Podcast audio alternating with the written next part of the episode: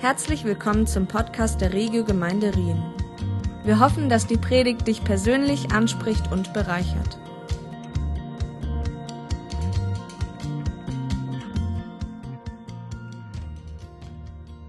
Guten Morgen auch von meiner Seite. Wie ihr vielleicht, wie ihr vielleicht gemerkt habt, bin ich nicht der Wolfi. Ähm, die sind immer noch im Urlaub. Von dem her gönne mir das Szene auf jeden Fall.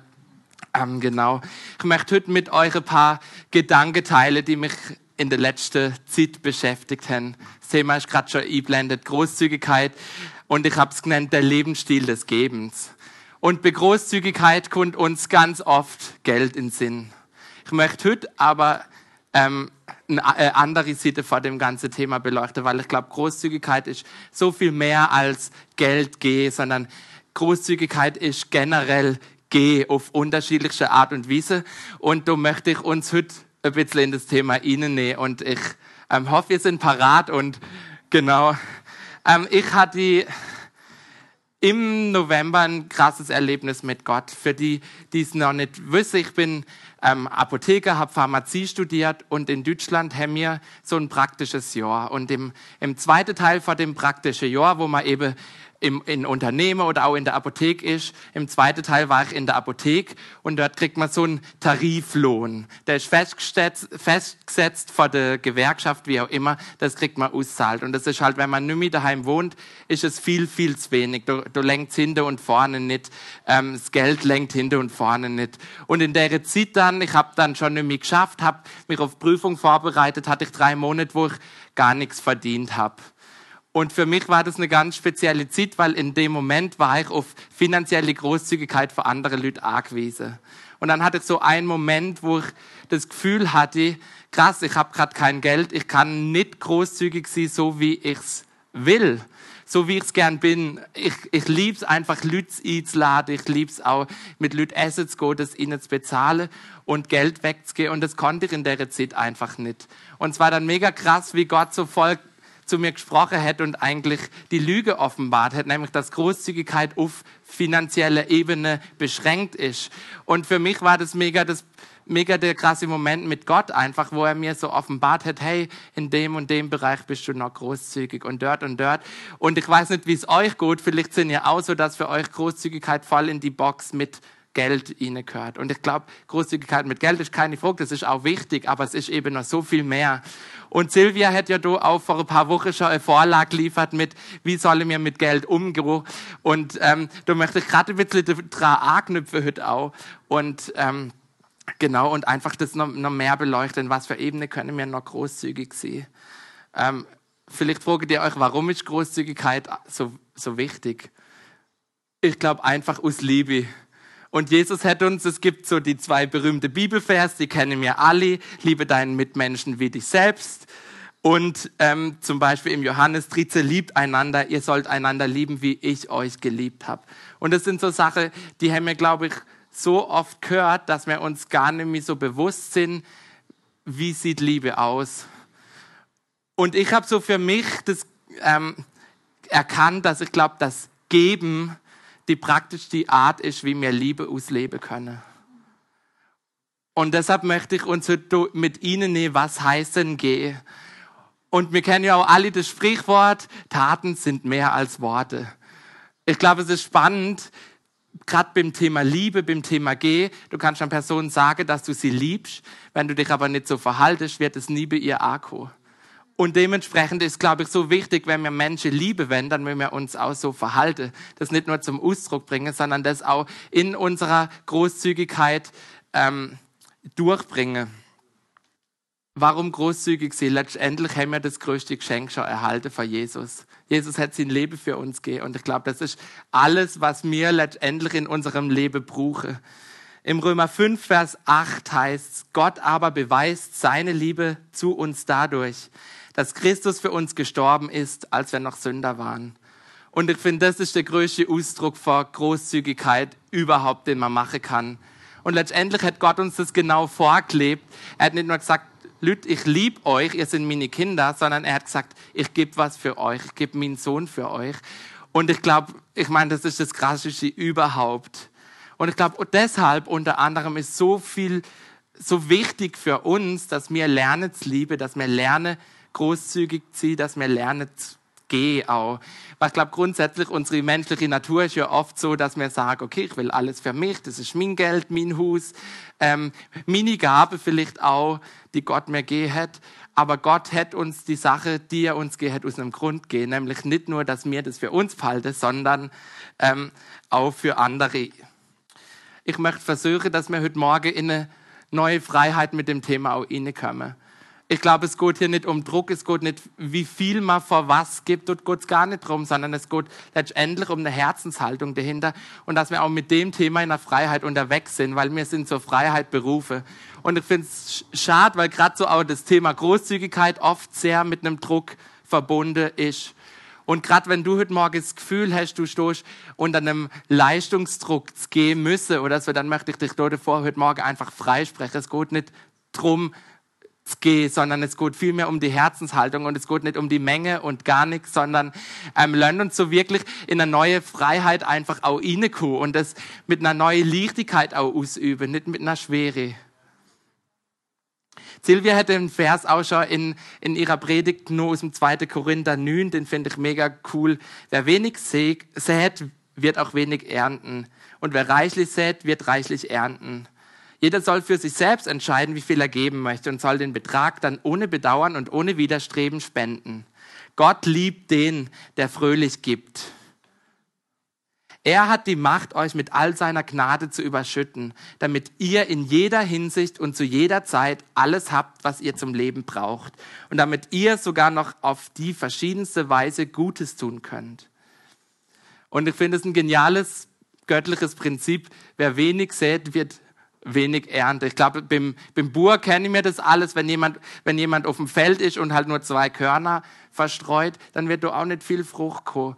Und letztendlich ist mit ganz vielen Sachen in unserem Leben so, wenn wir nicht sehe, werde wir auch nicht ernten. Wenn wir unsere Gabe zum Beispiel nicht einsetzen, werde wir auch nicht sehen, wie Gott es braucht, wie Gott dadurch wirkt.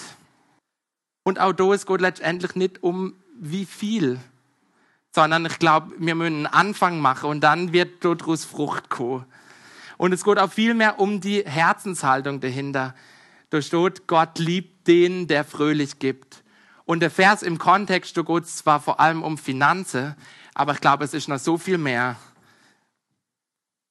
Wie dahinter steht dann, in jeder Hinsicht alles haben, was wir zum Leben brauchen. Ich glaube, Gott ist ein Gott, der versorgt. Gott ist ein Gott, der versorgt in Finanzen, aber auch mit so viel mehr. Gott ist ein, Versor ein Gott, der uns wirklich überschütten will mit seiner Gnade. Und im 2. Korinther, dort vor dem, vor dem Abschnitt, den ich gerade schon habe, steht auch, er hat die Macht, euch mit all seiner Gnade zu überschütten. Und ich glaube, das will er auch machen. Aber ich glaube, es braucht trotzdem so ein offenes Herz vor uns. Ähm, genau. Ich glaube, wir sind wirklich berufen, das, was wir aus Gnade empfangen haben, auch wieder zu gehen. Was ist denn das zum Beispiel? Ich meine, das ist das Evangelium, das ist die Liebe, die wir durch Gott haben. Das sind Gaben, die er uns gibt. Und es ist eben sehr in unterschiedlichster Art und Weise. Wie ich schon vorher gesagt habe, nur wenn wir aussehen, werde mir Frucht bringen. Und auch dieses Überschütte, was Gott mit uns machen will, ist, glaube ich, auch was. Er hat noch so viel mehr für uns parat, als mir überhaupt glaube, als mir uns bewusst sind. Und deshalb möchte ich uns so wirklich ermutigen, dass wir uns aufmachen, dass mehr zu entdecken, auch was Gott für uns in unserem Leben hat. Ich finde es spannend, die Großzügigkeit, weil das letztendlich oft auch so eine Frage vom Vertrauen ist.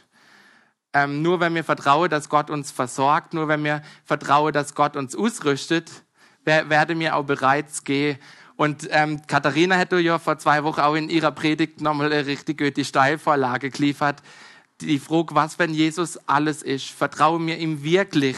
Sind wir wirklich bereit, die Sorge ihm abzugeben und letztendlich ihm Vertrauen schenken, dass er es gut mit uns meint, dass er uns das gibt, was wir brauchen, was wir zum Leben brauchen, was wir vielleicht auch für unseren Dienst brauchen?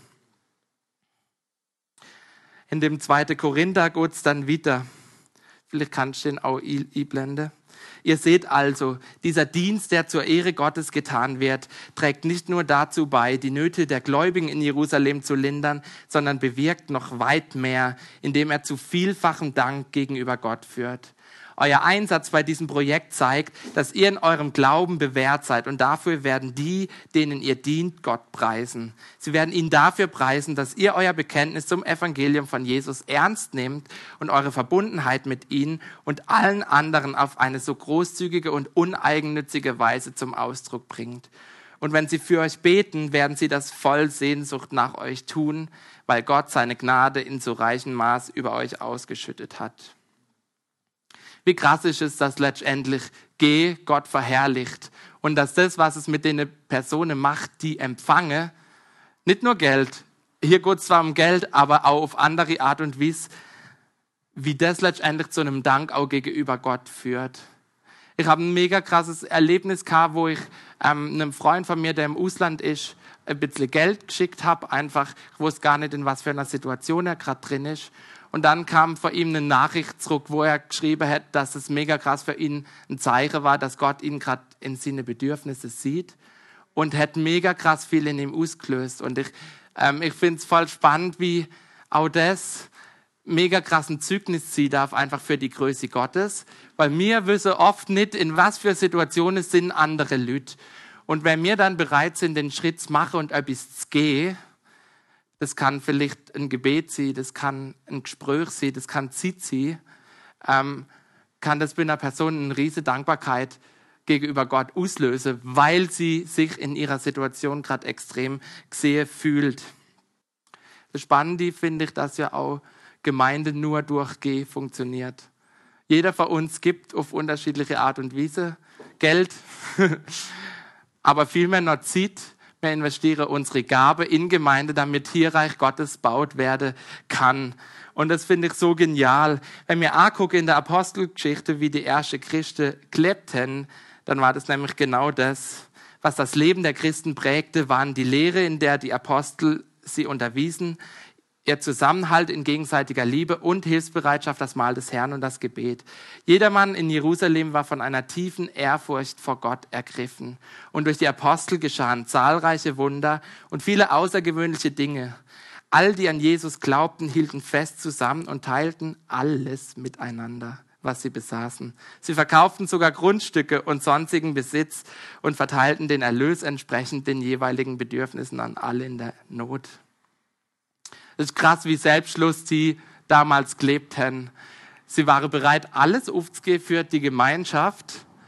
Und ich glaube nicht, dass es heute für uns auch so in dem Maße dran ist. Aber ich glaube, es zeigt eine Herzenshaltung, mit der wir in unserem Leben unterwegs sein sollte. Wo wir einfach bereit sind, für Gemeinde, für unsere Geschwister, aber auch für andere Menschen etwas aufzugehen und etwas zu gehen. Ich finde es spannend, mit dem Thema, wo Jesus seine Jünger aussendet und ihnen auftragt, sie sollen nichts mitnehmen, kein Geld, kein gar nichts, kein was auch immer. Und das ist, glaube ich, genau das, wie es Jesus vielleicht auch manchmal mit uns machen will. Er sagt, eigentlich habe ich euch schon mit allem ausgerüstet, was ihr zum Dienen braucht. In Matthäus 10 steht dann, geht und verkündigt, das Himmelreich ist nahe. Heilt Kranke, weckt Tote auf, macht Aussätzige rein, treibt Dämonen aus. Was ihr umsonst bekommen habt, das gebt umsonst weiter. Schickt euch kein Gold, kein Silber und kein Kupfergeld in euren Gürtel. Genau das ist nämlich die Form, wie wir auch gehen können. Jesus sagt auch das zu uns. Er hat uns schon alles gegeben. Wir haben es umsonst gefangen, äh, empfangen, Entschuldigung. Ähm, und mir soll es auch umsonst weitergehen. Was sind denn die Dinge, die mir weitergehen können? Der Phil Wilfew schrieb in seinem Buch Multiplying Disciples, hat er so sieben Zeichen des Königreichs. Und er nennt es so, er hat so dieses Symbol vor der Helligkeit gewählt, weil dadurch wie so die Helligkeit vom Königreich hochgestellt wird. Das ist die Gegenwart Gottes, die uns begleitet, die immer mit uns ist, die wir zu anderen Leuten tragen können. Das ist Gerechtigkeit, wo wir in Ungerechtigkeit ihnen sprechen können und Gerechtigkeit bringen können. Das ist Heilung, die wir im Auftrag von Jesus in seiner Autorität wiedergehen können. Erlösung und Befreiung, die wir durch Jesus haben. Wir haben einen übernatürlichen Friede in uns, weil der Heilige Geist in uns wohnt. Und genau das können wir in Unfriede bringen. Wir können Trost bringen und wir haben eine übernatürliche Freude. Und ich glaube, das sind alles Sachen, die sind oft im Gegensatz zu, wie die Welt vielleicht gerade auch aussieht. Und Sachen, wo wir etwas zum Gehen haben. Und wenn wir so für uns blieben, werden wir nie an den Punkt kommen, wo wir das wirklich bringen. Und ich möchte uns einfach ermutigen, dass wir ganz bewusst auch in Beziehungen außerhalb von der Gemeinde ähm, investieren, weil ich glaube, das ist so wichtig, dass dort sind nämlich die Orte, wo es das braucht. Mir sollte das eigentlich alle haben. Oft ist vielleicht, oft ist vielleicht auch nicht unbedingt der Fall, aber theoretisch haben wir alles. Jesus hat alles für uns gemacht. Genau. Das sind so die allgemeinen Dinge, mit denen Jesus uns letztendlich ausrüstet. Aber ähm, es gibt auch persönliche Dinge, die Gott jedem Einzelnen von uns unterschiedlich gibt. Und auch ist wieder die Frage, bitte Jünger, bevor ich zu dem nächsten Thema komme, was gibt Gott uns? Ähm, warum sollte sie kein Geld mitnehmen? Ich glaube, es war vor allem eine Frage vom Vertrauen. Wenn wir Geld haben, verlieren wir uns so ein bisschen auf dem Geld, weil es uns eine gewisse Sicherheit gibt. Und genau das sollte die Jünger in dem Fall nicht haben. Ich glaube, dass Gott ihnen zeigen wollte, wie er sie versorgt, wie er sie auch in der Zeit treibt, wie sie auch im Vertrauen auf ihn letztendlich ihren Dienst in der Zeit machen dürfen. Wenn wir, wenn wir an den Punkt kommen, wo Jesus wirklich alles für uns ist und ihm wirklich vertraue, dann können wir genau das erleben. Und das Spannende ist ja, Gott hat jedem Einzelnen von uns auch was Besonderes gegeben. Es gibt so dieses Allgemeine, aber dann gibt es noch was persönlich. Und ich finde es interessant, so die Frage, wenn ich wirklich weitergehen möchte, müsste ich eigentlich erstmal wissen, was ich habe. Und ich meine jetzt so, wir kennen es alle, wir haben einen Geldbeutel, ist Geld drin oder auch nicht im Normalfall.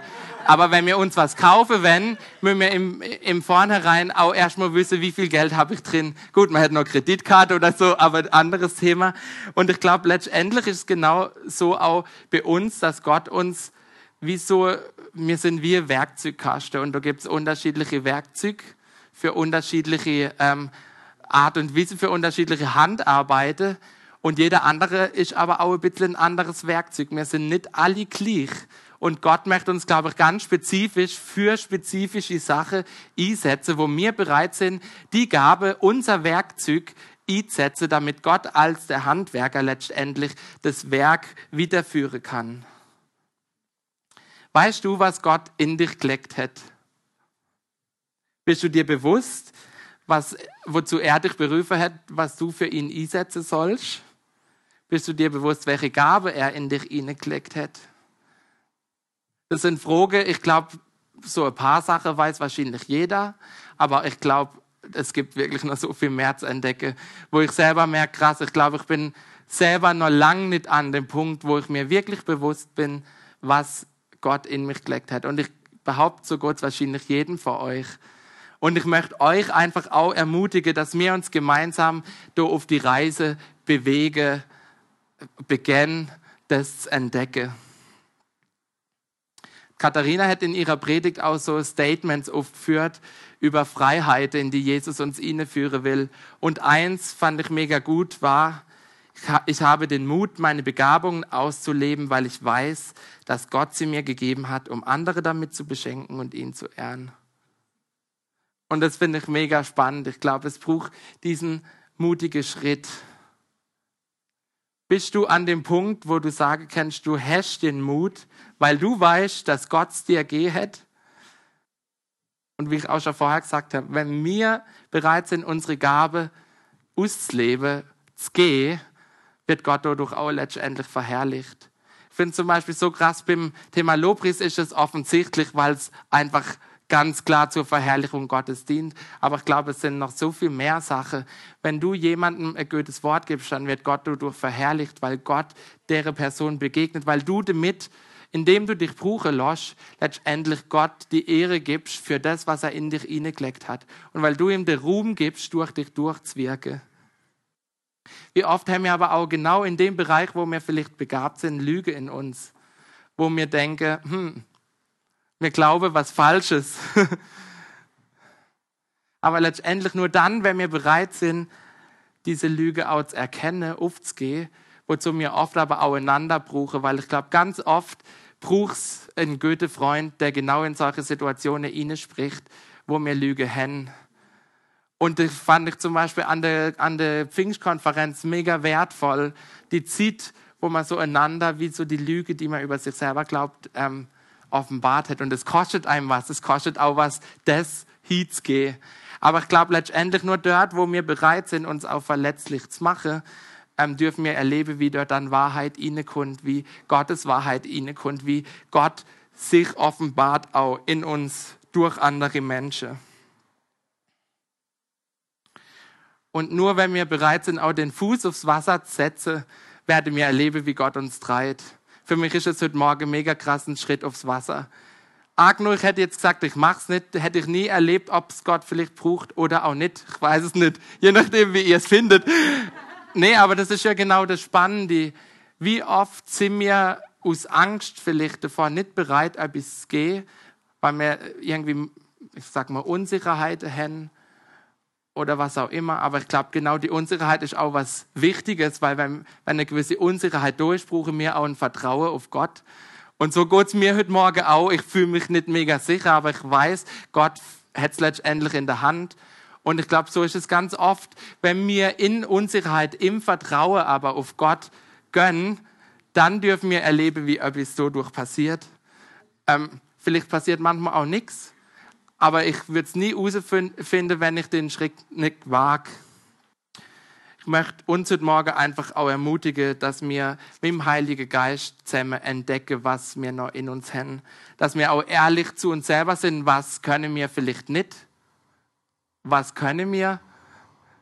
Und ich finde es ein wichtiger Prozess von Identitätsfindung, auch im Bereich Gabe. Ich meine, wir haben einerseits unsere Identität, wer sind wir in Jesus, aber trotzdem auch so diese, es soll uns nicht definieren, aber trotzdem die Art und Weise was hab ich in mir? Was hat Gott in mich hineingelegt? Im 1. Korinther 13, die Stelle kennen wir wahrscheinlich auch alle, heißt wenn ich in Sprachen rede, die von Gott eingegeben sind, in irdischen Sprachen und sogar in der Sprache der Engel, aber keine Liebe habe, bin ich nichts weiter als ein dröhnender Gong oder eine lärmende Pauke. Wenn ich prophetische Eingabungen habe, wenn mir alle Geheimnisse enthüllt sind und ich alle Erkenntnis besitze, wenn mir der Glaube im höchsten nur denkbaren Maße gegeben ist, so dass ich Berge versetzen kann, wenn ich all diese Dinge, all diese Gaben besitze, aber keine Liebe habe, bin ich nichts wenn ich meinen ganzen Besitz an die Armen verteile, wenn ich sogar bereit bin, mein Leben zu opfern und mich bei lebendigem Leibe verbrennen zu lassen, aber keine Liebe habe, nützt es mir nichts.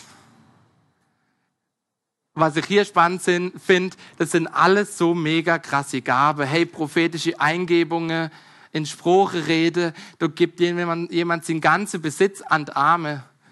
Und das Spannende finde ich, dass Gott eigentlich sagt, es reicht nicht, dass du einfach machst, sondern mir ist viel wichtiger, dass du das aus Liebe motiviert machst. Und ich persönlich finde es herausfordernd, weil ich glaube, ähm, Gott nimmt uns so mega den Wind aus den Segeln letztendlich, wenn wir Sachen aus selbstsüchtigen Gründen machen, wenn, wenn wir Sachen vielleicht auch machen, wenn um gesehen zu werden, wenn wir Sachen machen, um der Coole zu vielleicht auch, wie auch immer letztendlich sagt Gott, wenn wir es nicht aus Liebe machen, die Liebe soll unsere Motivation hinter allem sie.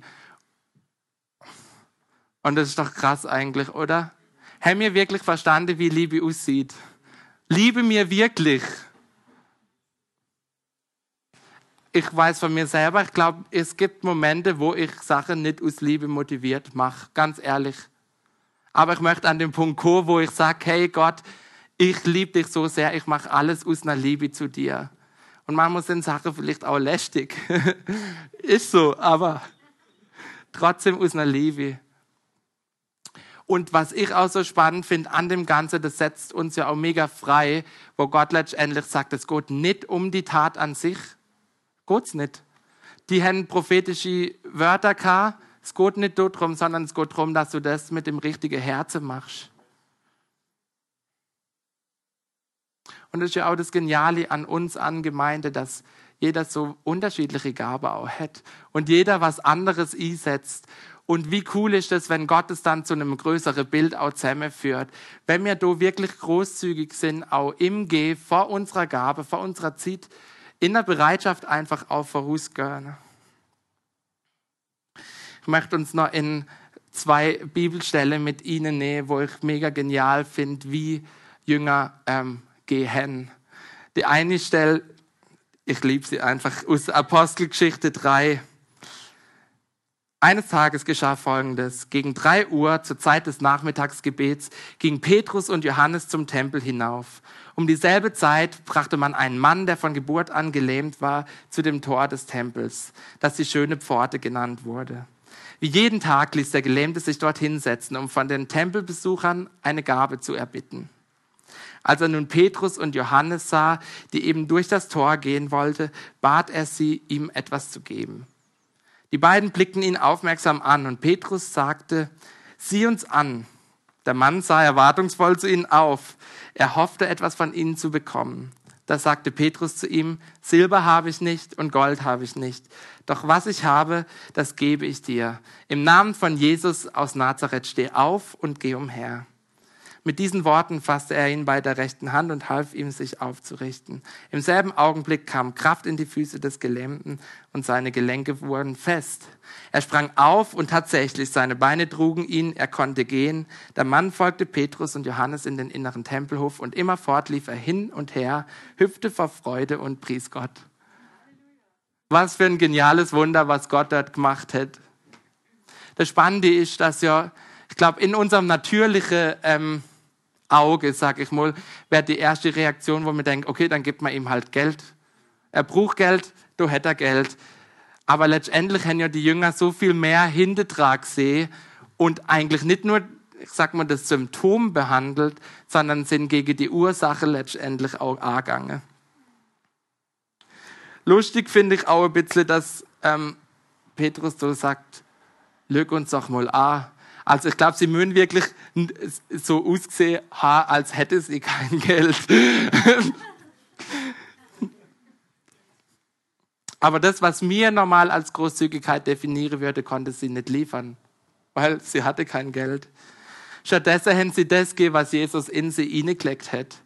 Und sie waren sich auch dessen bewusst, was sie in Jesus haben.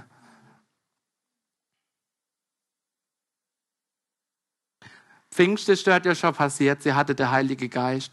Und ich glaube, genauso will der Heilige Geist auch mit uns unterwegs sein in der Welt. Vielleicht sind es immer so krasse Erlebnisse, aber ich glaube, wir, wir dürfen auch die kleinen Momente in unserem Alltag mit anderen Menschen schätzen lernen. Es geht nicht immer um die große Sache. Und die Jünger waren auch mutig, eben genau weil sie wusste, was sie in Jesus haben.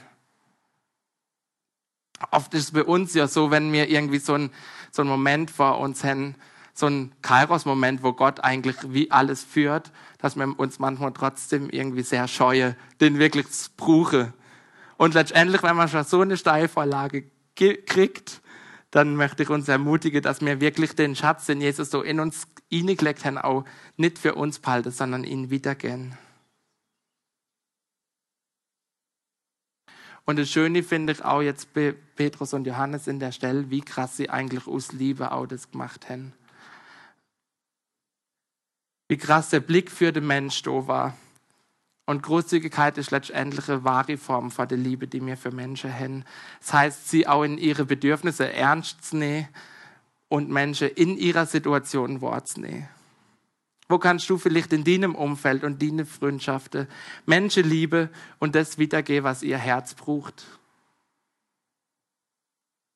Und letztendlich dieses Menschen zu lieben, ich glaube, das ist die größte Art und die größte Art von Jüngerschaft, die wir überhaupt ausleben können. Vorher habe ich ein Zitat noch übersprungen, das finde ich mega genial, von Mike Pilavacci. Kannst du es nochmal schnell einblenden, Elias?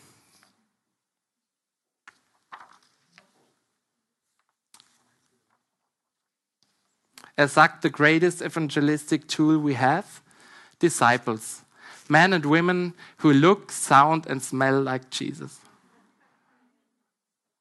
Und ich finde es mega genial, die Aussage, dass letztendlich Jüngerschaft das ist, dass wir Männer und Frauen sind, die so aussehen, die sich so anhören und die so riechen wie Jesus. Und was hat Jesus gemacht? Er hat Menschen einfach geliebt. Er ist zu denen hingegangen, die niemand wollte. Sind wir so? Ich glaube, oft gibt es Menschen, die irgendwie, ich sag mal, die für uns wie abstößig sind. Und wir sind aber nicht bereit, den Schritt auf sie zuzumachen. Und ich möchte uns so als Gemeinde herausfordern, ich möchte mich selber da herausfordern, dass wir viel mehr solche Menschen auch lieben und annehmen. Annahme ist auch eine Form von Großzügigkeit, wo wir großzügig sein können, wo wir einfach Leute in Liebe begegnen können. Manchmal sieht Großzügigkeit einfach so viel anders aus, wie wir das uns vorstellen. Ich liebe auch die Stelle im Johannes 12, wo Maria kommt und das, das Öl über Jesu Füße ausgießt. Maria brachte einen halben Liter, Liter echtes, kostbares Nadelöl, Na, Nadenöl, Entschuldigung, salbte Jesus damit die Füße und trocknete sie dann mit ihrem Haar. Der Duft des Öls erfüllte das ganze Haut. Empört sagte Judas Iskariot, der Jünger, der Jesus später verriet. Warum hat man dieses Öl nicht verkauft? Man hätte 300 Denare dafür bekommen und das Geld den Armen geben können. Er sagt das nicht etwa, weil ihm die Armen am Herzen lagen, sondern weil er ein Dieb war. Er verwaltete die gemeinsame Kasse und entwendete immer wieder etwas von dem, was hineingelegt wurde. Lass sie, erwiderte Jesus. Dadurch, dass sie dieses Öl aufbewahrt hat, konnte sie mich im Hinblick auf den Tag meines Begräbnisses salben. Arme, um die ihr euch kümmern könnt, wird es immer geben. Mich aber habt ihr nicht mehr lange bei euch. Und auch da finde ich es so spannend. Eigentlich denke mir, der Arme geht, das ist doch was mega Gutes. Und in dem Moment sagt Jesus, das ist aber nicht das, was dran war. In dem Moment hätte Maria diesen krassen Schritt gemacht und ihn für sein Begräbnis gesalbt. Wie oft sind vielleicht Sachen, die auch gut sind, grundsätzlich nicht dran für uns, und es ist vielleicht was anderes dran. Und Prioritäten müssen auch nicht immer unbedingt die Arme haben. Das finde ich das Spannende in dem Ganzen. Und auch dort ist ja so, es gibt keine Regel, sondern letztendlich dürfen wir dort auch im, mit dem Heiligen Geist zusammen unterwegs sein und auf ihn vertrauen, dass er uns für die richtige Sache im richtigen Moment braucht und dass er uns aber auch vor dem Falschen bewahrt. Ich glaube, das ist auch die Gefahr beim beim großzügig sein mit Gabe, dass man in Sachen rennt, die vielleicht nicht dran sind. Und dann brenne mir irgendwann aus, einfach weil mir einen Weg folge, wo Gott eigentlich sagt, hey, ich habe eigentlich für die aktuelle Situation was anderes für dich parat. Und oft ist ja so, wenn wir auch schon uns ein bisschen wohlfühlen in Situationen, dann, dann gönnen wir dort einfach. Und es ist grundsätzlich auch was Gutes, aber ich glaube, es ist wichtig, dass wir immer wieder uns einfach hinterfragen, ist das, was wir gerade machen, dran, ist das, was wir gerade kennen, das, was du auch gehen willst, Jesus.